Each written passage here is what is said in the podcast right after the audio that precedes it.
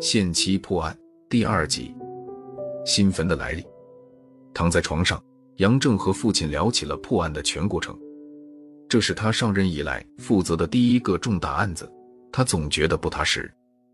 不知是自己太年轻，办大案的经验不够，还是自己魄力不够。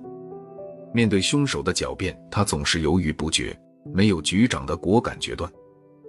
父亲是老革命，抗美援朝时还当过侦察兵。他是想从父亲那里得到一些看法。案发在二十多天前的一个早上，地点是在洞口乡边山村，就是杨正的老家。接到报案，杨正带人迅速赶赴现场。现场是在一个砖瓦厂，围了很多人，哭闹声一片。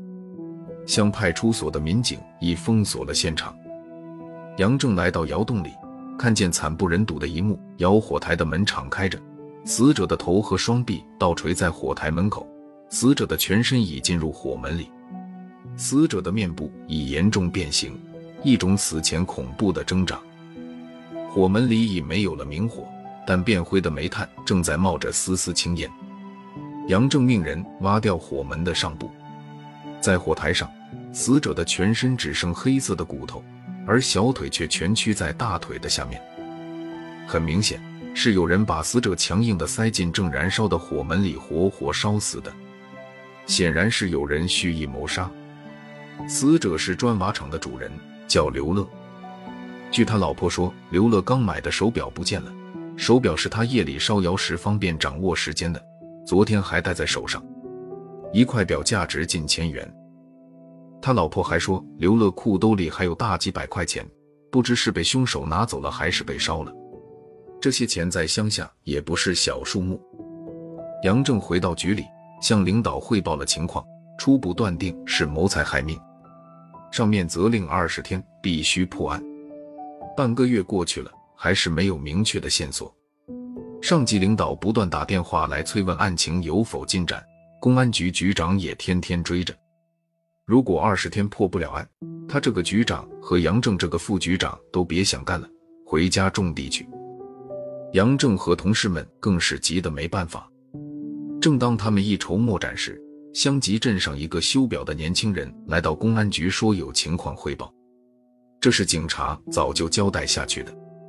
年轻人说，昨天快收摊时，一个人拿着一块新表要他帮他便宜点卖掉，显得很神秘的样子。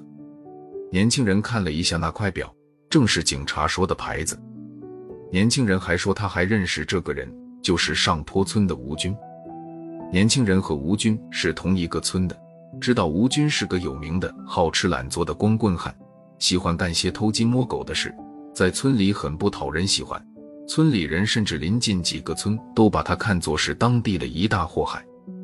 年轻人认为吴军不可能买得起那么贵的手表，所以就来汇报了。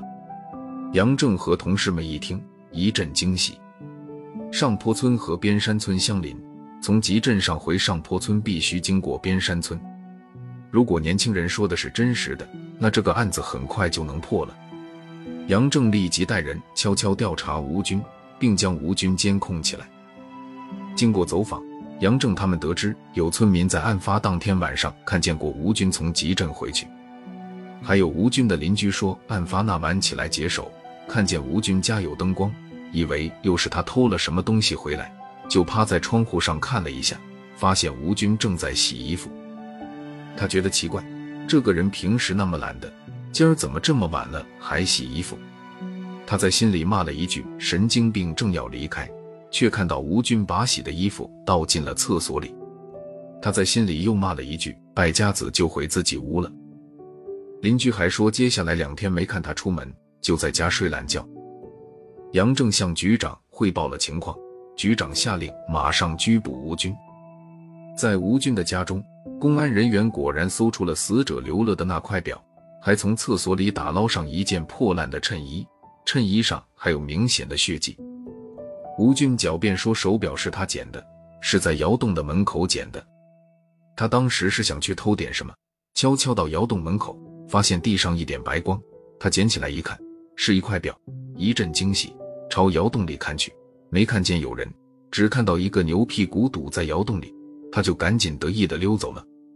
快进上坡村时，他发现几条狗在打架，他抓住了跑在后面的一条小狗，在厮打中手和胸部被狗爪抓出了血，衣服也被狗爪抓烂了，还弄上了很多血。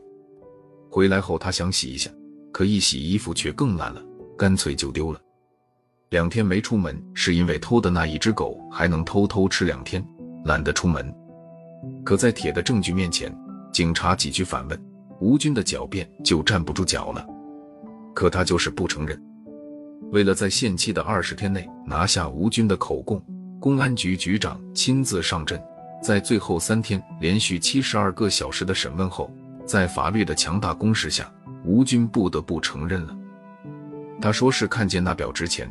趁刘乐打开火门查看火情时，突然抱起他塞进火门。忽然反应过来的刘乐双手抓住了火门，可身体已被上千度的窑火吞噬，挣扎中撕烂了吴军的衣服和抓烂了吴军的手和胸部。他两天不出门是不敢出门。